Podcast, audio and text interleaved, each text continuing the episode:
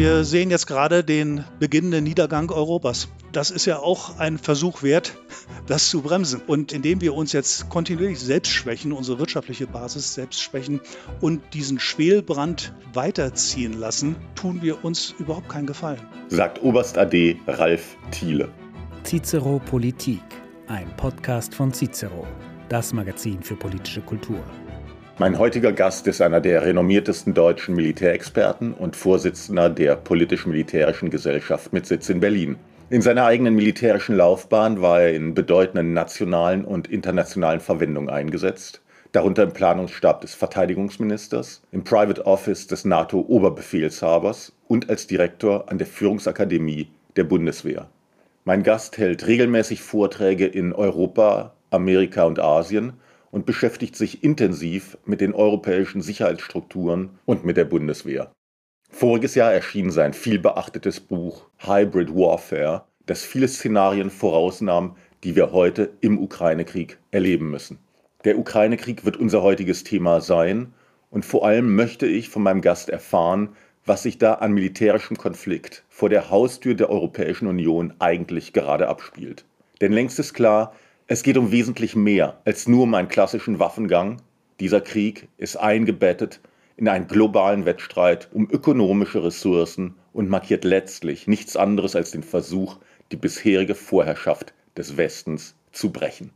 Darüber und warum wir hierzulande einer Fehleinschätzung der tatsächlichen Möglichkeiten des russischen Staats- und Militärapparats unterliegen, möchte ich heute mit ihm sprechen. Ich bin Alexander Mardier, Chefredakteur von Cicero und begrüße sehr herzlich Oberst AD Ralf Thiele. Guten Tag. Und herzlich willkommen auch Ihnen, liebe Zuhörerinnen und Zuhörer, hier im Cicero Podcast Politik. Herr Thiele, fünf Monate ist es mittlerweile her, dass russische Truppen in die Ukraine einmarschiert sind. Und zwischenzeitlich sah es ja so aus, als könnten die Ukrainer tatsächlich widerstehen. Aber jetzt zeigt sich doch wohl immer deutlicher, dass Russland über die stärkere Militärmaschinerie verfügt. Wie sehen Sie denn aktuell die Lage in diesem Krieg? Hat der Westen die russischen Truppen anfangs unterschätzt? Ja, wir haben sie ja eigentlich am Anfang richtig eingeschätzt und waren dann überrascht über die vielen Fehler, die sie machten.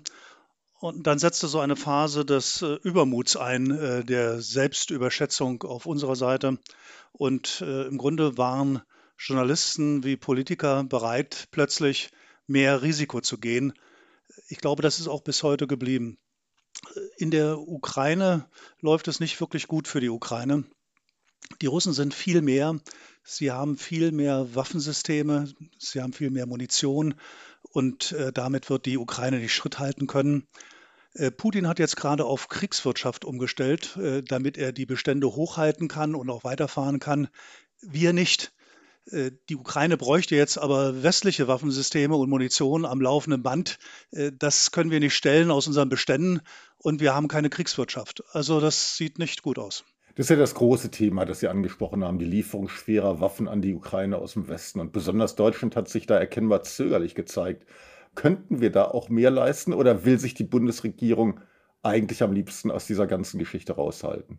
Ja, der Kanzler äußert sich ja in der Hinsicht nicht eindeutig. Er sagt immer, dass er alles gesagt hat, aber wir merken an ihm, dass er doch vorsichtig an den Konflikt herangeht. Und das ist klug, denn äh, tatsächlich ist dieser Übermut, mit dem wir uns da engagieren wollen, natürlich auch eine große Gefährdung. Wir reden schließlich mit einer Nuklearmacht, die die meisten Atomsprengköpfe der Welt hat. Ein äh, Herrscher, der sich traut, militärische Gewalt zur Durchsetzung seiner politischen Ziele einzusetzen. Und äh, er könnte eben auch Nuklearwaffen einsetzen. Darüber hinaus hat er unendlich viele konventionelle Waffen. Wenn man sich das immer anschaut, die äh, Russen haben allein im Donbass etwa 1000 Geschütze mehr als die Ukrainer. Die Bundeswehr hat 40 Geschütze derzeit operationsklar. Sie könnte vielleicht 100 haben. Also es ist vollkommen unverständlich, wie wir glauben, dass wir mit unseren geringen Mengen, die ja in Frankreich oder Großbritannien auch nicht größer sind, die Ukraine jetzt mit westlichen Waffensystemen und viel wichtiger noch Munition ausstatten könnten. Und selbst die Amerikaner, die nun wirklich viel mehr haben als der Rest des Westens, haben bislang etwas über 100 Geschütze in die Ukraine gebracht. Also äh, hier ist ein grobes Missverhältnis und auch eine grobe Selbstüberschätzung unserer eigenen Fähigkeiten. Also selbst in den Vereinigten Staaten scheint ja mittlerweile eine gewisse Resignation eingesetzt zu haben. Also ich erinnere daran, noch vor, Vor Monaten, vor wenigen Monaten, vor ein paar Wochen hat der US-Verteidigungsminister Lloyd Austin bekräftigt, Russland müsse im Ukraine-Krieg so sehr geschwächt werden, dass es sich solche Überfälle überhaupt nicht mehr würde leisten können. Inzwischen sind solche Töne ja eher leiser geworden. Haben die Amerikaner ihre Strategie geändert? Ja, sie haben sie damals erstmal geändert. Am Anfang ging es ja darum, der Ukraine beizustehen, damit sie nicht verliert gegen Russland. Und dann kam dieser Strategiewechsel nach dem ersten Treffen der Verteidigungsminister in Rammstein. Das heißt ganz genau nach dem Besuch des amerikanischen Verteidigungsministers in Kiew und auf der Pressekonferenz dann in Polen bei der Rückreise, dass wir jetzt Russland so schwach machen wollen, dass Russland nie mehr seine Nachbarn überfallen kann. Das ist natürlich abenteuerlich, wenn man sich das vorstellt, äh, ohne eine Absprache in Deutschland auch ohne irgendeine politische oder öffentliche Diskussion, dass wir jetzt eben nicht mehr nur die Ukraine unterstützen wollen, sondern dass wir jetzt äh, Russland platt machen wollen mit den ganzen Konsequenzen, die ja dahinter stecken konnten. Dass das nicht klappen kann, haben die Amerikaner zwischenzeitlich auch gemerkt. Deswegen werden die Töne leiser. Nichtsdestotrotz findet die entsprechende Diskussion bei uns immer noch nicht statt. Also da ist sicherlich ein dringender Nachholbedarf, denn das, was wir auch immer so vorschieben, die Ukrainer müssen selbst für sich bestimmen, das ist ja richtig. Aber wir müssen ja auch über uns bestimmen. Wir müssen ja auch für Europa uns festlegen, welche Strategie wir verfolgen wollen. Und das heißt also, der Widerstand der Ukrainer enthebt uns nicht der Notwendigkeit, selbst strategische Überlegungen anzustellen. So ist es. Aber eins der Hauptargumente für eine Unterstützung der Ukraine durch den Westen lautet ja, wenn Putin in der Ukraine Erfolg hat, dann geht er danach auch auf andere Länder los, zum Beispiel im, im Baltikum. Halten Sie ein derartiges Szenario für plausibel? Immerhin gibt es einen großen Unterschied zur Ukraine, nämlich die baltischen Staaten, auch Polen, sind Mitglieder der NATO. Ja, ich teile diese Einschätzung nicht, aber immerhin, es ist ja gut, dass es darüber wenigstens eine Debatte gibt, äh, welche Ziele Putin verfolgen könnte. Ich bin ja groß geworden in den 70er Jahren in den Streitkräften und da lehrte ich als Jugendoffizier immer, wie äh, damals äh, Russland, die Sowjetunion im Prinzip Europa gekippt hat, Land für Land. Das ging bis nach Griechenland und Italien. Wir waren alle in Sorge, dass ganz Europa tiefrot wird. Sie erinnern sich noch an den Spruch, lieber tot als rot. Das war damals die Antwort auf die Sache. Und wir haben dann Russland äh, Stück für Stück zurückgedrängt und mit dem Ende des Kalten Krieges ging dann dieses Rot zurück bis an die russische Grenze. Also wenn wir das jetzt historisch äh, betrachten, dann ist Russland nicht ausufernd weiter vorangeschritten, sondern wurde im Grunde immer weiter zurückgedrängt. Und das ist ja der Kern der putinschen Argumentation, dass er sich Sorge um die Sicherheit Russlands macht, weil der Westen immer näher kommt. Aus dieser Sorge, den Überfall auf das Baltikum oder Polen abzuleiten, ist aus meiner Sicht schwierig. Es gibt allerdings einen Punkt, den haben wir uns schon damals, und ich war an diesen Diskussionen beteiligt, Geschichte. Wir reden jetzt von 1990, 91, 92. Wir haben uns schon damals Sorgen gemacht, das Baltikum kann man nicht verteidigen.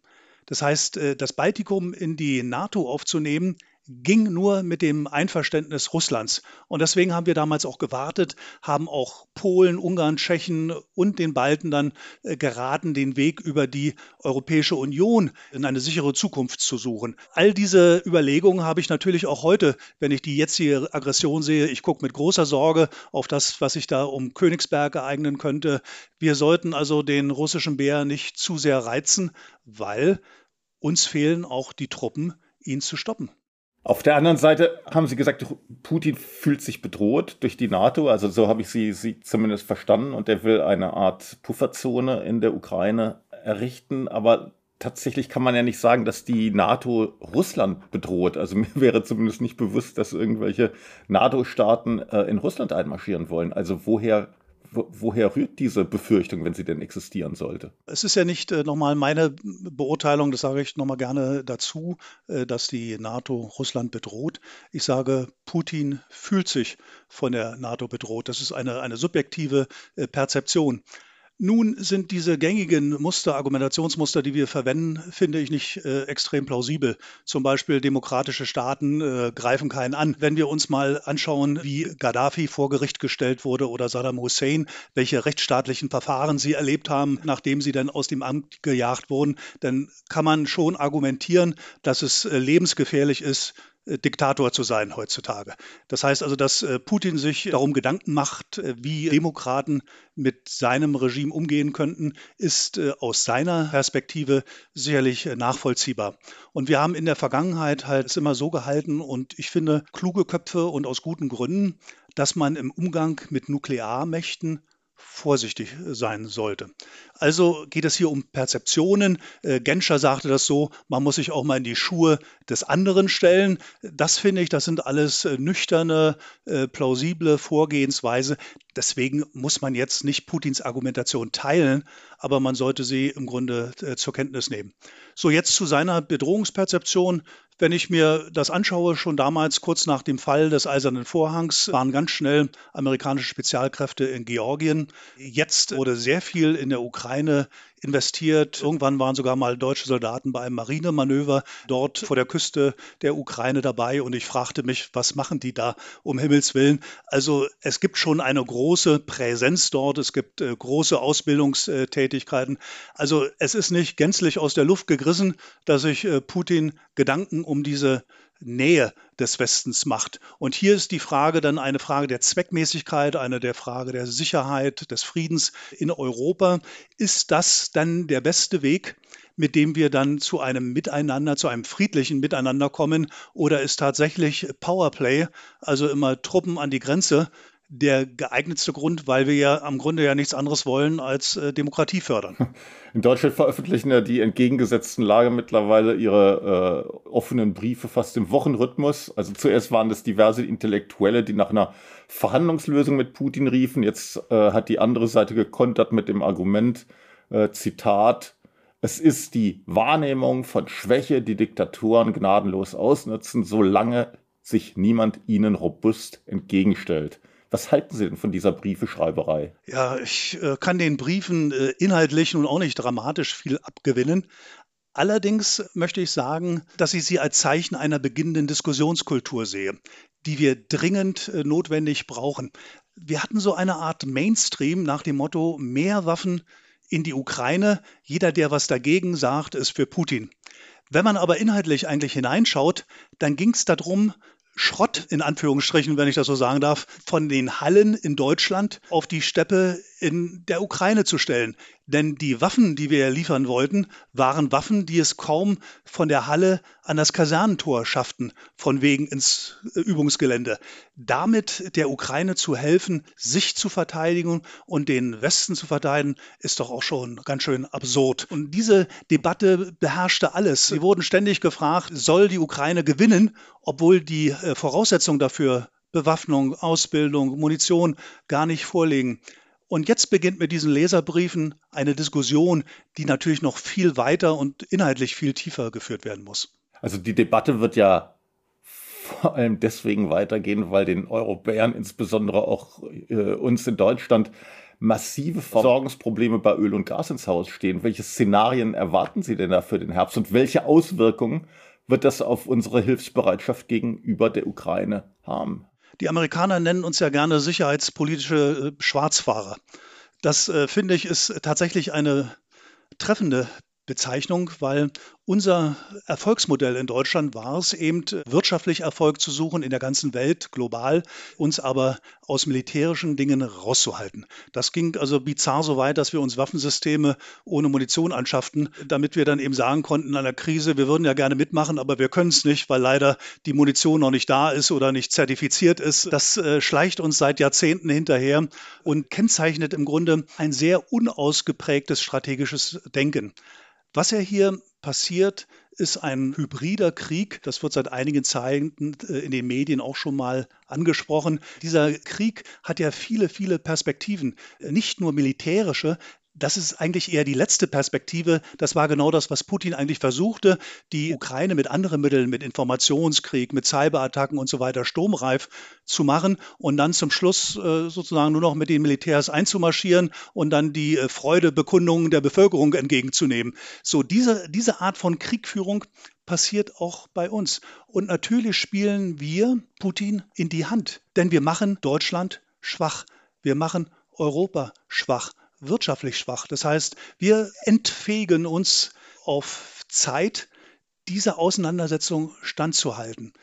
Hier ist also mehr Denkarbeit vonnöten, damit man in all diesen Feldern, wir kennen das ja, Cyberattacken, wirtschaftliche Dinge, finanzielle Dinge, Agrarprodukte, nachrichtendienstliche Aktivitäten, Berlin ist ja gelegentlich Opfer dieser, dieser Aktivitäten, dass wir dieses in einem Verbund sehen und auch in einem Verbund eine Strategie schaffen, wo wir hier bestehen können. Das tun wir ganz offensichtlich derzeit nicht. Jetzt haben wir, also die EU, mit Sanktionen reagiert und es hieß über diese Sanktionen, sie dürften uns selbst nicht mehr Schaden zufügen als Russland selbst. Inzwischen zeigt sich aber, dass die russische Handelsbilanz sehr stabil zu sein scheint und auch der Rubelkurs keineswegs sinkt. Im Gegenteil, sind die Sanktionen aus jetziger Sicht eigentlich ein Rohrkrepierer? Die Antwort ist einfach und äh, ja, in der Blase, in der wir argumentieren, kommt der Rest der Welt nicht vor. Es ist eben die halbe Welt und mehr, die mit klammheimlicher Freude sieht, wie der Westen, der vor dem Schild seiner Werte andere wirtschaftlich ausbeutet, konsumiert, sagen die, andere Länder konsumiert, dass er jetzt mal selbst in Schwierigkeiten kommt.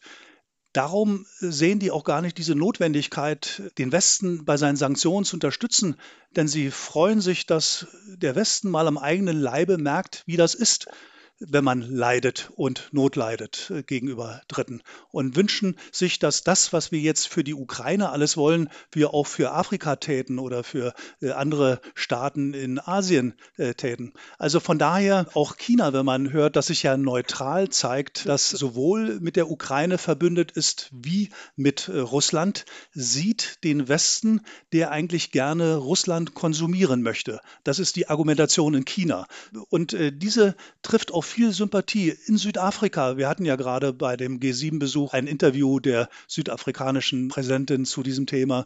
Das ist eine, eine Auffassung, die weit verbreitet ist in der Welt und mit der wir uns etwas überheblich nicht auseinandersetzen. Was ist denn das dann eigentlich für ein Konflikt, den wir derzeit erleben? Wenn ich Sie richtig verstehe, dann geht es ja eben gerade nicht nur um Russland gegen die Ukraine, sondern um globalen Wirtschaftskrieg.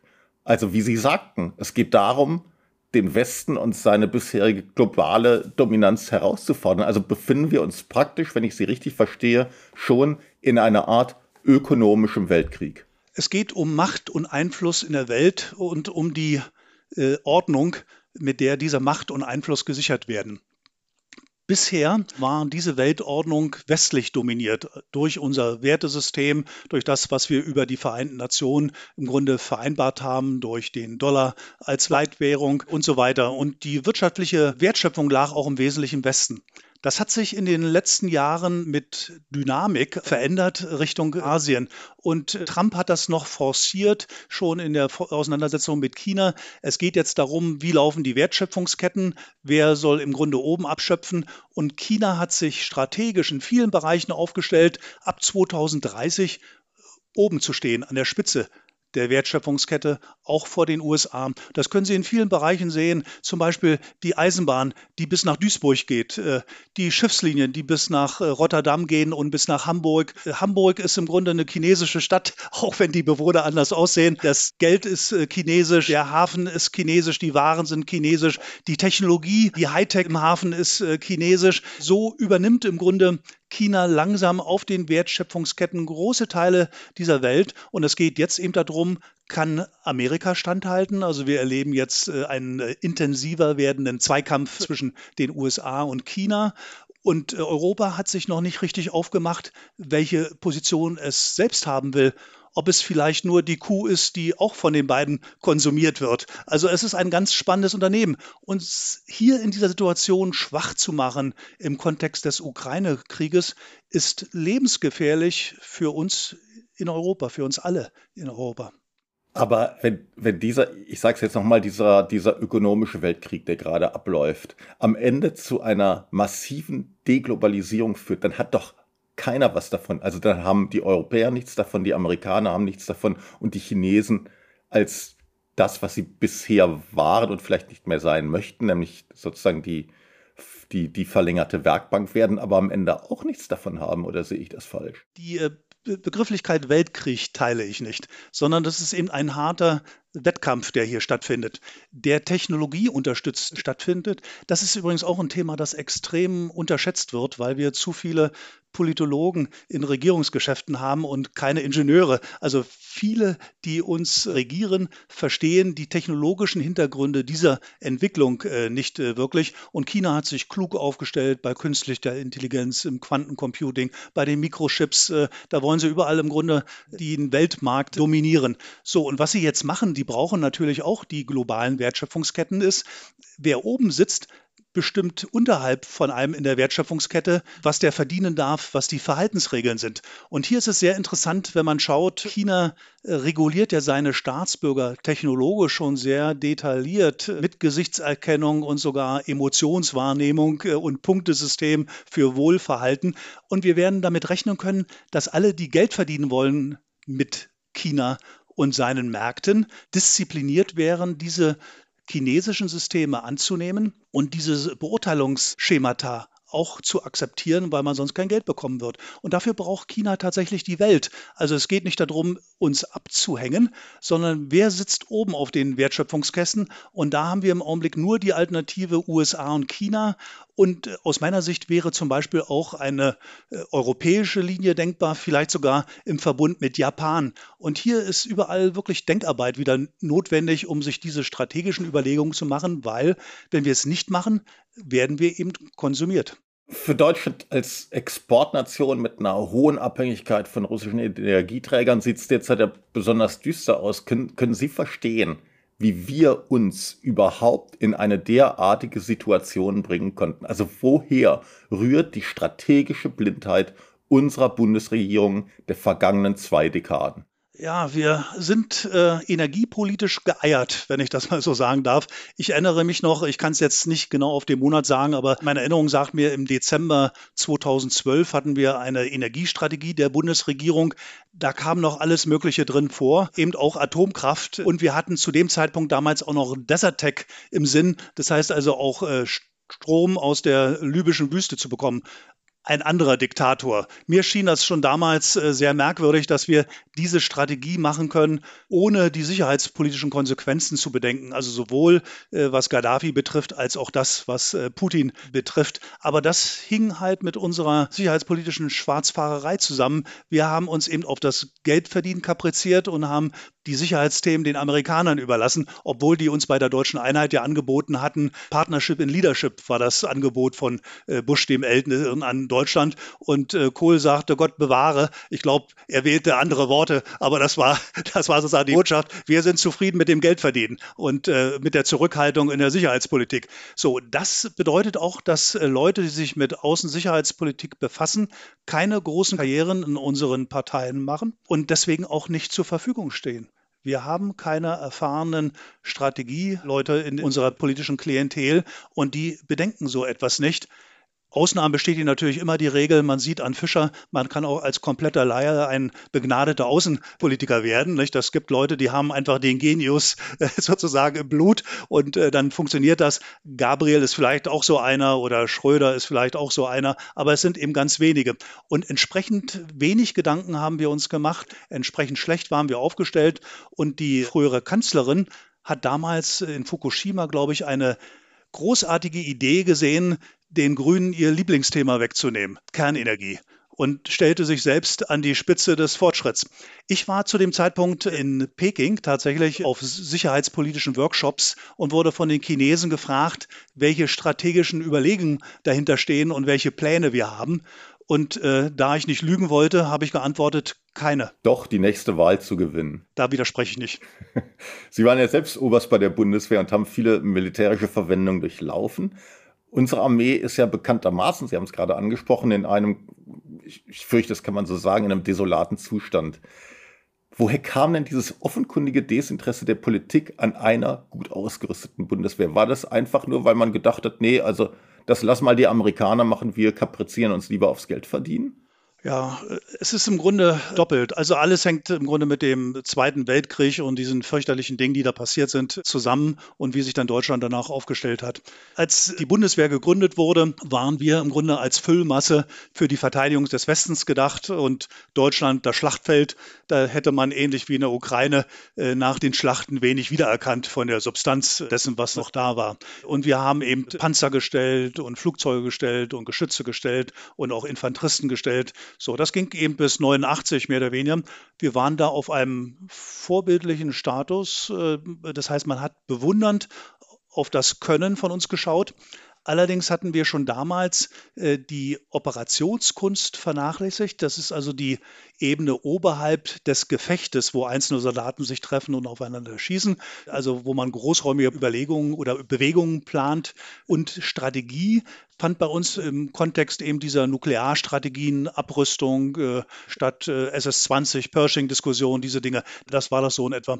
So, jetzt äh, kam Gorby und Gorby Mania, die äh, große Freude, dass wir jetzt keine Gegner mehr um uns herum haben. Und natürlich wollte man die Friedensdividende sehen. Also wurde dramatisch äh, runtergerüstet. Und weil die Soldaten skeptisch waren und sich dachten, das kann ja auch schiefgehen mit Russland, haben wir immer viele Strukturen gehalten, also viele Soldaten gehalten, aber äh, unterhalb der Haut ausgedünnt sodass also das nach außen immer noch ganz ordentlich aussah, aber eigentlich in der Substanz immer weniger wurde. Und das ging im Grunde unentwegt so weiter bis zum Überfall der Russen auf die Krim. Bis dahin ging das jedes Jahr erbarmungslos runter. Man warnte, aber es störte keinen.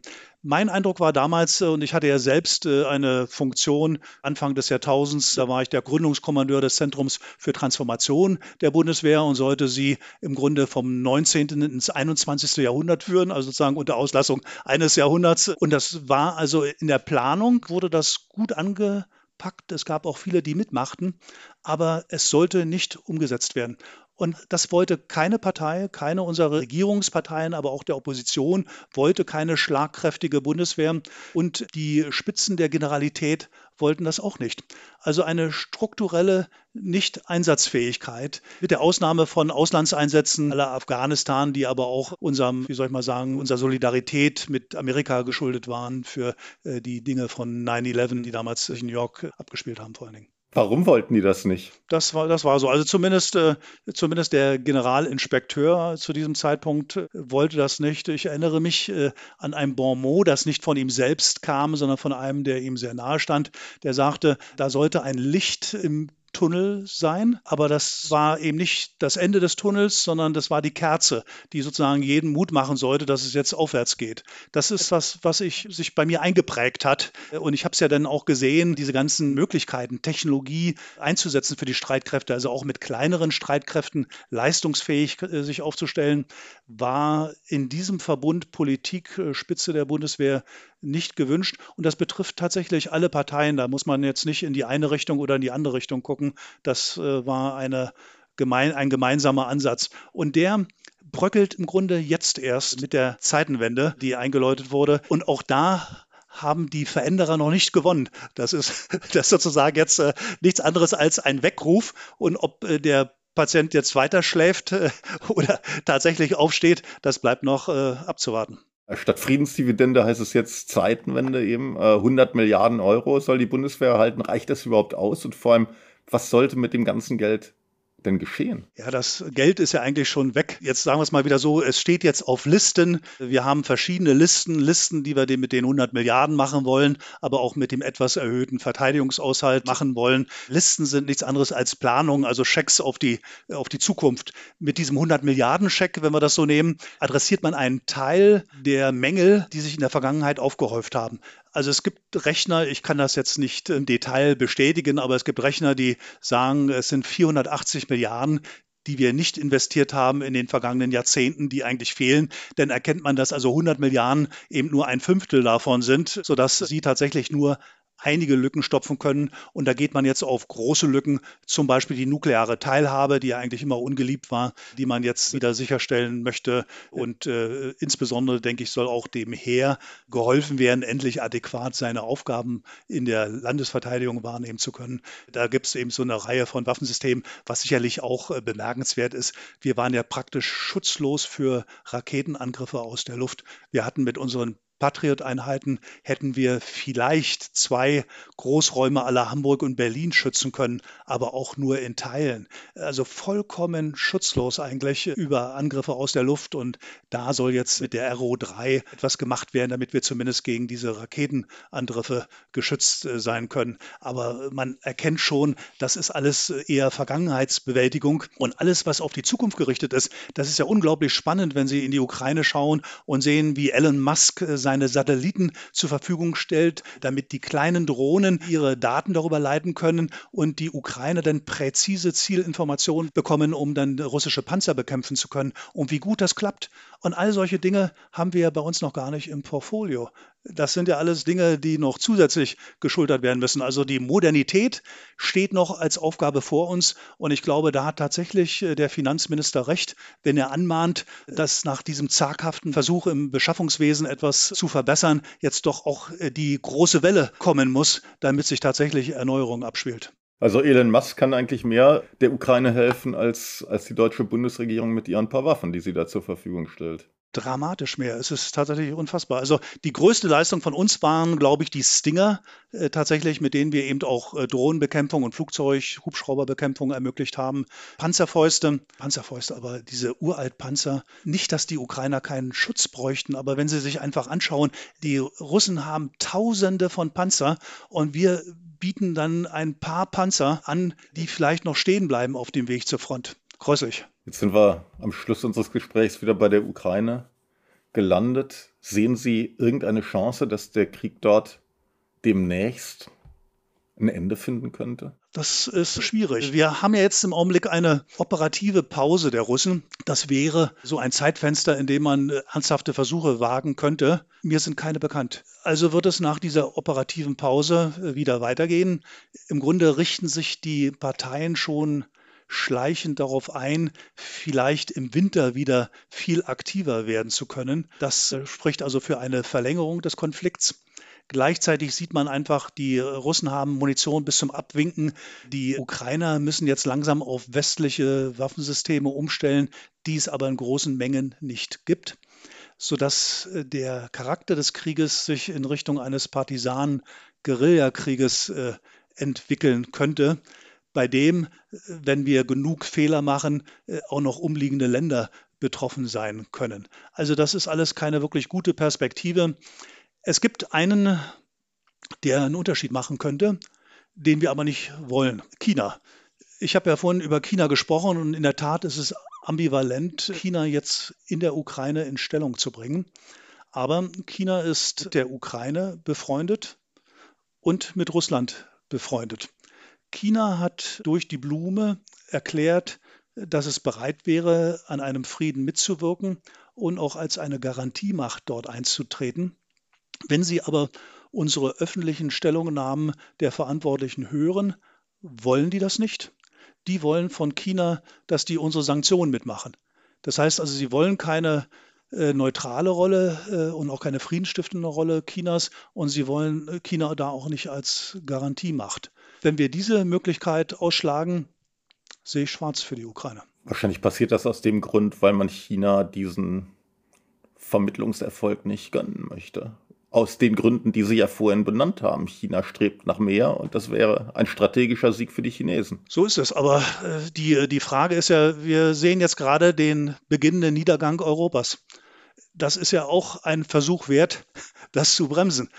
Und indem wir uns jetzt kontinuierlich selbst schwächen, unsere wirtschaftliche Basis selbst schwächen und diesen Schwelbrand weiterziehen lassen, tun wir uns überhaupt keinen Gefallen. Also es ist einfach die Frage, wie immer im Leben, äh, es gibt nicht die gute und die schlechte Lösung, sondern es ist die Frage, wo ist die weniger schlechte Lösung, äh, die sie nehmen müssen. Und äh, für mich schaut die in die chinesische Richtung, die weniger schlechte Lösung. Und ich finde es schon bemerkenswert, dass wir das ignorieren.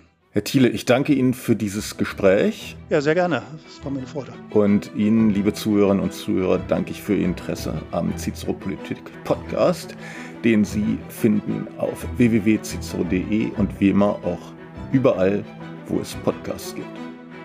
Cicero Politik, ein Podcast von Cicero, das Magazin für politische Kultur.